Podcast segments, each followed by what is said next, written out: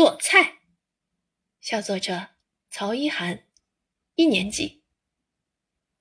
这个暑假结束，我就要上二年级了。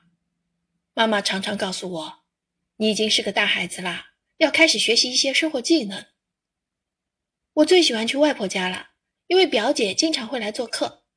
表姐可是我的偶像，菜刀咔咔咔，锅勺叮叮当，没一会儿，一道美味可口的菜就完成了。这次妈妈让我跟表姐一起学做菜，我高兴极了。平时妈妈经常带我去吃海底捞，十分美味。于是我问表姐：“表姐，表姐，要不就教我怎么做火锅吧？”接着我跟表姐去菜市场购买食材，在表姐的精挑细选下，我们买了土豆、生菜、河虾、海带、豆腐、羊肉卷、牛肉卷，好多好多食材。还买了芝麻酱、小葱、火锅底料当调料。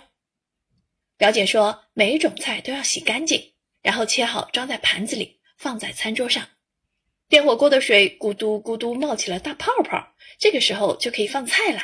三鲜味的火锅就可以开始品尝啦。三鲜火锅可真美味啊！香喷喷的热气，全家都吃得非常开心。做菜真是一件令人高兴的事情。妈妈也夸我懂事了，以后我还要学习做更多的菜，做给心爱的家人和朋友吃。